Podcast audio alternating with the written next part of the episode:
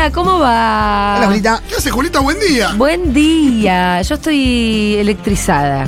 ¿Sí? Sí. ¿Muy, muy viernes para vos? Sí. Viste como decís, muy lunes, ahora es muy viernes. Em, totalmente. Hoy tenemos una nueva edición de la canción Sin Fin. Hoy a la, a la noche en el Shiru. Increíble. ¿Vas a estar ahí? Ah, muy Voy a estar ahí. Voy a ir un rato ahí y después me voy a ir a la violencia de la ternura. Ah, sí, pero. Ah. ¿cómo? Hago doblete, sí. Sí. Increíble, qué bueno. Anoche fui Tomás a comer. Quintín Pal. Miren, anoche fui a comer al mejor restaurante peruano de la ciudad de Buenos Aires. ¿Sí? ¿Sí? Y tan rico comí que casi que ni les quiero pasar el dato. Uf. No, ¿qué es esta maldad? Maldad. No se Siento, funciona así. nunca me sentí tan egoísta en mi Bueno, vida. última no lo pases al aire Yo te y lo nos das cambio a por Peter. llevarte a uno de Villa 20 peruano de verdad. Sí. De verdad. Bueno, el mío es en la 31, ¿eh? Ah, bueno, está bien entonces. Ojo. Bueno, es bueno ese. Capaz que hay gente que ya lo Creo conoce. que lo conozco. Bueno, electrizada estoy.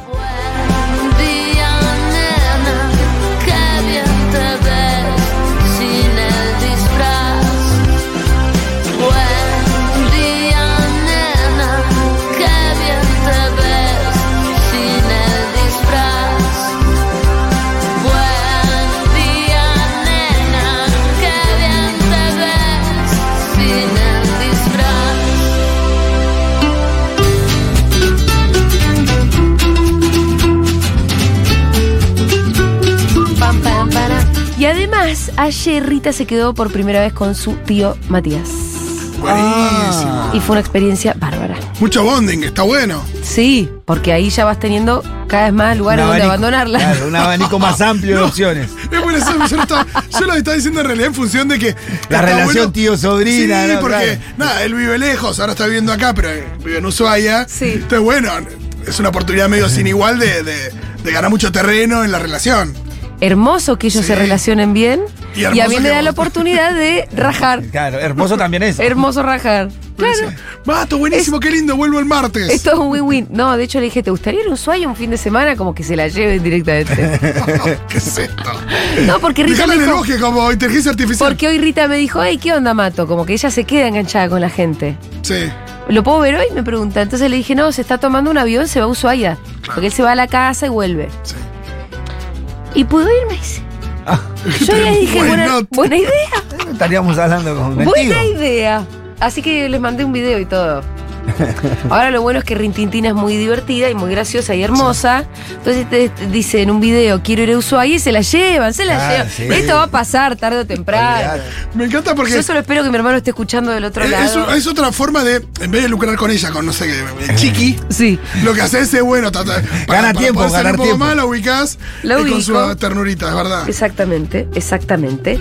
Bueno, che, fiestas fervores por doquier. Por Para- doquier, para quien quiera. En Para que se empachen, dijo. En Rosario tenemos el fin de semana que viene, en Cava tenemos el otro, faltan dos semanas para la de Cava. Ustedes muchachitos van a estar ahí. En la cava sí, claro. Vos tenés que ir a bancar a Morín y vos también Sí. me parece, Rolo.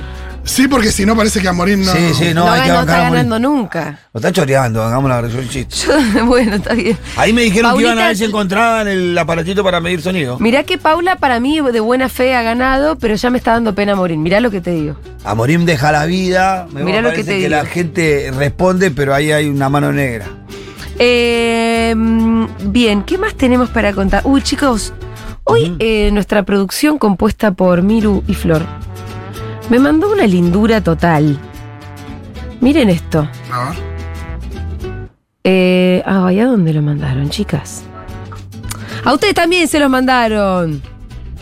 Claro, yo lo tengo acá, sí, lo de los Bueno, Menem. total. exacto. Sí, increíble. La Esta, Ditela, la, la organización Sí. menemista. una organización estudiantil de la Ditela, donde hay acá 1, 2, 3, 4, 5, 6, 7, 8, 9, 10 cara de vergas No, no, posta, casi que hay que decirlo así. Sí, sí. entre chicos y chicas, todos muy rubios hay que decir, con sus remeras que dicen Menem Ditela. Está bien, es la Ditela. Pero boludo, No, pero.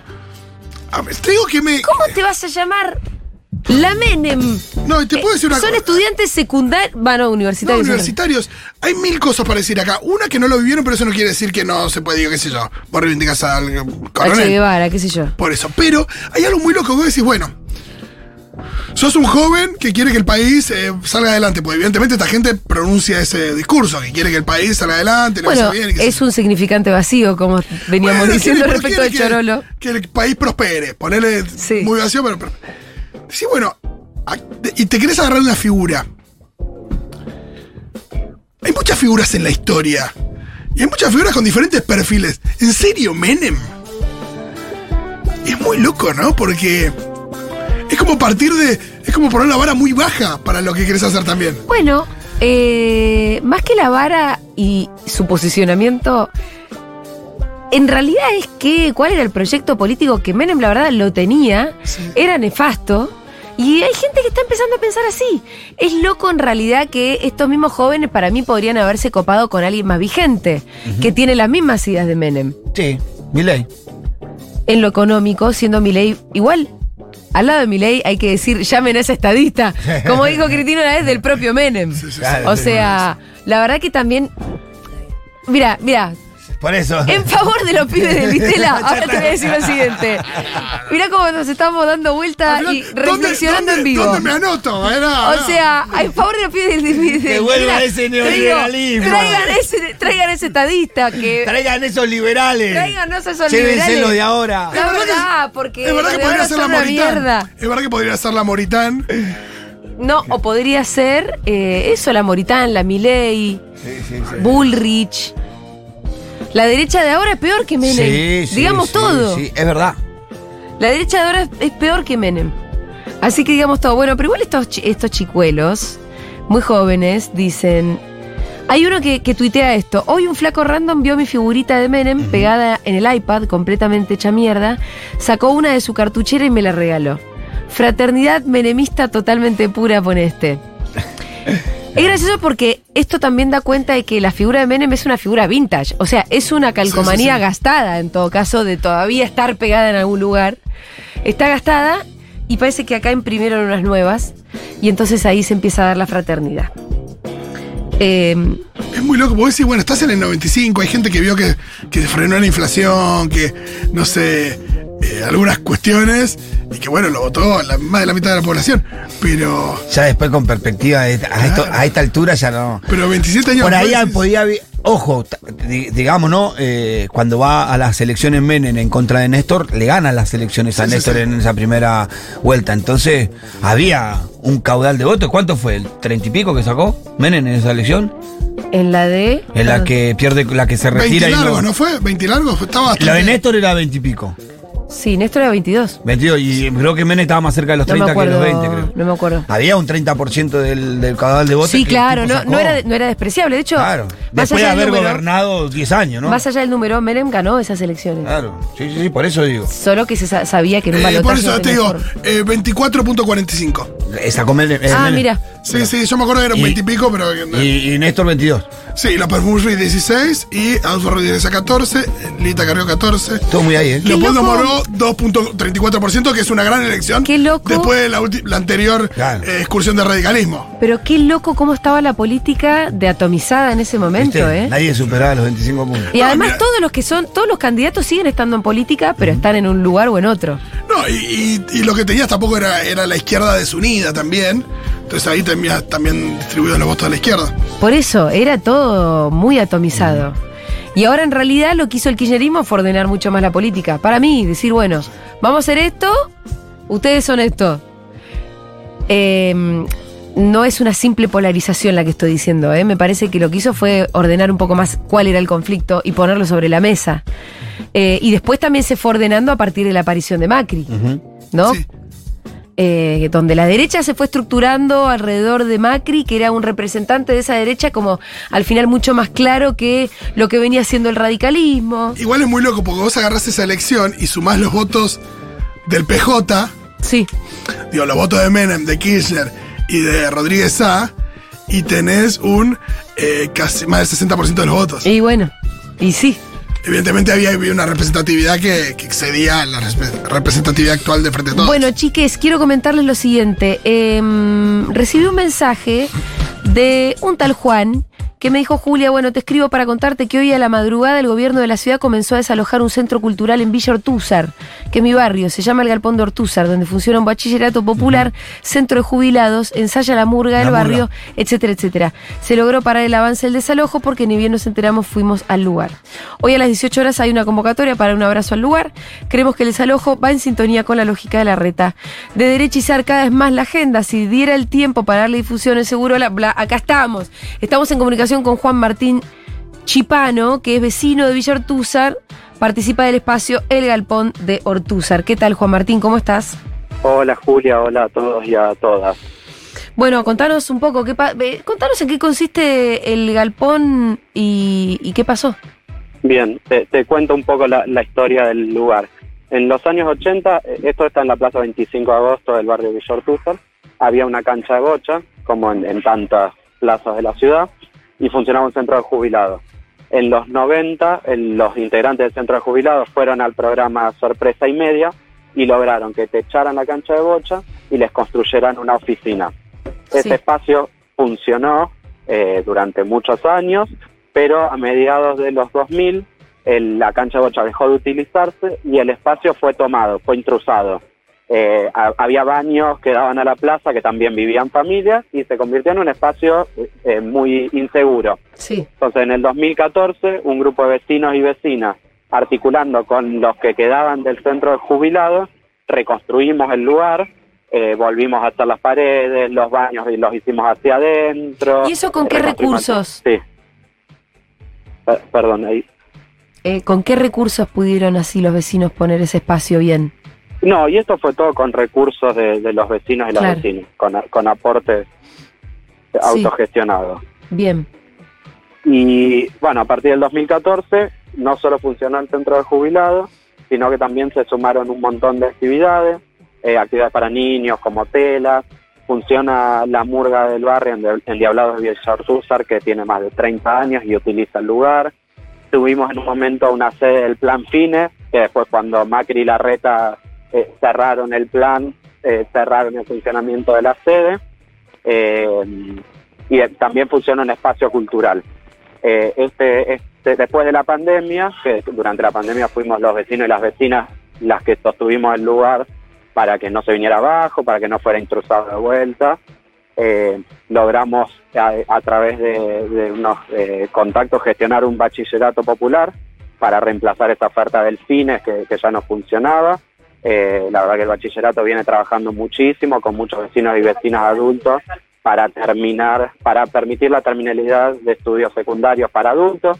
Funciona el centro de jubilados, funciona una biblioteca popular, en Ortúzar no había biblioteca populares y esto lo armamos también con donaciones y don- de vecinos y vecinas. Eh, sigue funcionando la murga, hay taekwondo, muay thai y es un espacio de encuentro de vecinos y vecinas Sí. para distintas actividades. Bueno, importantísimo en el barrio. Exactamente.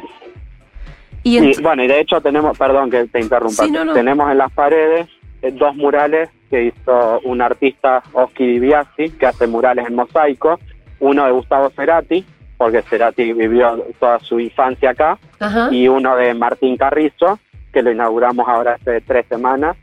Eh, eso, eso está en las paredes del galpón y también fue, fue gestionado por los vecinos. Bien, contame ahora qué pasó. Y bueno, hoy a la mañana, seis y media de la mañana, un vecino que estaba en la plaza caminando eh, nos avisó que estaban desarmando el lugar. La policía. No, era la Junta Comunal, va, en realidad el presidente de la Junta Comunal número 15, Martín Garcilaso, con funcionarios de la comuna. Nosotros llegamos enseguida y empezaron a llegar vecinos. Cuando nosotros llegamos 7 menos cuarto de la mañana, ya no quedaba nada dentro, lo cual nos da la pauta que estuvieron eh, trabajando en la madrugada. Vaciaron una biblioteca durante la madrugada, vaciaron un bachillerato popular durante la madrugada, e- etcétera. Eh, cuando llegamos estaban desarmando la estructura. y eso ahí, era eh, gente de la comuna. Gente, el presidente de la Junta Comunal. El presidente de la Junta García, Comunal. Él, él en persona, llevando a cabo ese desalojo. exactamente. Bien, entonces cuando llegaron ustedes, Cuando llegamos nosotros, que empezaron a llegar vecinos y vecinas, se tuvo un, diálogo con él, decidió no responder y eh, escaparse y alejarse y llamó, él convocó a la policía. eh, que hasta ese momento no había participado de- del operativo. Los vecinos decidimos eh, defender el lugar y entonces ahí la policía, que la verdad que actuó impecable, dio intervención a la fiscalía, porque hasta ese momento no había intervención judicial. O sea, todo esto fue llevado adelante a través de un acto administrativo, que, agrego, no está publicado en el boletín oficial. Y entonces no es un Eh, acto administrativo. ¿Cómo? Y si no está publicado, no sé si es un acto administrativo. No, pues, eh, eso es lo que nosotros esgrimíamos, eh, pero no, no, no hubo caso. La policía se comunicó con la, con la fiscalía y la fiscalía ordenó el cese del desarme del lugar. eh, y bueno, Pero el chabón, de- momento- el presidente comunal nunca explicó nada. el presidente comunal no da explicaciones. ¿Salió que corriendo? un espacio de la ciudad eh, y que no tiene que dar explicaciones y sale cada vez que, que se le quiere hablar, huye. Para, para vos, ¿qué pasó? ¿Cuál es, ¿Cuál es la explicación que tienen ustedes? Mira, yo, lo que nosotros creemos es que hay una lógica eh, del gobierno de la ciudad de intervenir en cualquier espacio comunitario. Eh, cualquier espacio donde, donde los vecinos y las vecinas se organizan, participan de manera desinteresada, eh, de manera amorosa, para ellos es un obstáculo y una molestia. Eh, eso, eso por un lado seguro, y también eh, sospechamos que está unido al, ne- al negocio inmobiliario que tiene el gobierno de la ciudad con el barrio de Villortúzar, donde el urbanístico permitió ampliar enormemente la capacidad de constructibilidad y asumimos que el público al que apuntan los nuevos edificios es un público al que quizás no le gusta ver en su plaza un centro de participación Claro. comunitaria. Bueno, muy bien. ah, Hoy entiendo que a las 18 horas va a haber una un abrazo organizado por los vecinos. Pasanos la dirección por si alguien anda por ahí y también quieres... la dirección es Plaza 25 de Agosto, Heredia y Charlones, barrio de Villortúzar. Excelente. Bueno, te mandamos un abrazo. Muchísimas gracias, Julia. Juan Mar- era Juan Martín Chipano, que es vecino de Villa Ortúzar y participa del espacio El Galpón de Ortúzar, que fueron a desalojar también con una práctica muy oscura, muy eh, poco una, ¿eh? transparente. Sí, están en. a un centro donde ahí los vecinos se habían organizado y autoconvocado para tener distintos tipos de actividades comunales, vecinales. Y en Villa Ortuza el gobierno de la ciudad tiene algo muy muy especial. El, el cambio de fisonomía de ese barrio es tremendo. La cantidad de casas bajas que fueron comprando Sí. para hacer torres y cambiar toda la fisonomía, eso rompe la comunidad que se ha armado durante años, ¿no?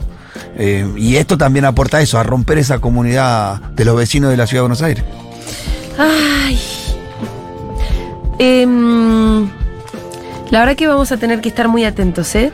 Con todo este tipo de cosas. Si, alguien se siente demasiado lejos de lo que le pasa a un centro cultural en la ciudad de Buenos Aires, entiendan también que esta, eh, nosotros nos fidelizamos todo lo que podemos, pero lo que está pasando en la ciudad de Buenos Aires no deja de ser una caja de resonancia, no deja de ser una muestra de la derecha que gobierna la ciudad de Buenos Aires y que pretende también eh, gobernar el resto del Como país. ya lo hizo. Como ya lo hizo, pretenden volver a gobernar el resto del país. Y acá lo que están haciendo es un experimento de extrema derecha y viendo hasta dónde pueden llegar, cómo pueden desplegar su discurso. Por eso es que nosotros encontramos, cuando suceden estas cosas, contarlas, para contar cómo, cómo funciona también la derecha que se despliega por todo el país también. Sí, y, y algo que es extremadamente, extremadamente preocupante es si en, justamente en el distrito de mayores ingresos, de, de- de mayores recursos también, eh, recursos públicos para, para destinar al propio distrito y demás, eh, lo hacen tan mal. Claro. Uno piensa en la educación, también esto de, de- de los reclamos, ¿no? Y quizás, bueno, hay escuelas del país donde no, donde no se reparten alimentos, pero bueno, eh, es verdad que acá también estamos hablando de un distrito que tiene muchos recursos, que la educación debería Sí. ser mucho mejor. Totalmente.